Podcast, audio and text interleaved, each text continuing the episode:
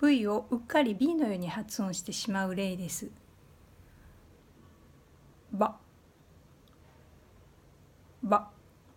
このように口は V の動きをしているんですが勢いよくパッと離すように、えー、弾いてしまう場合がありますのでここを注意してください。invite ではなく invite invite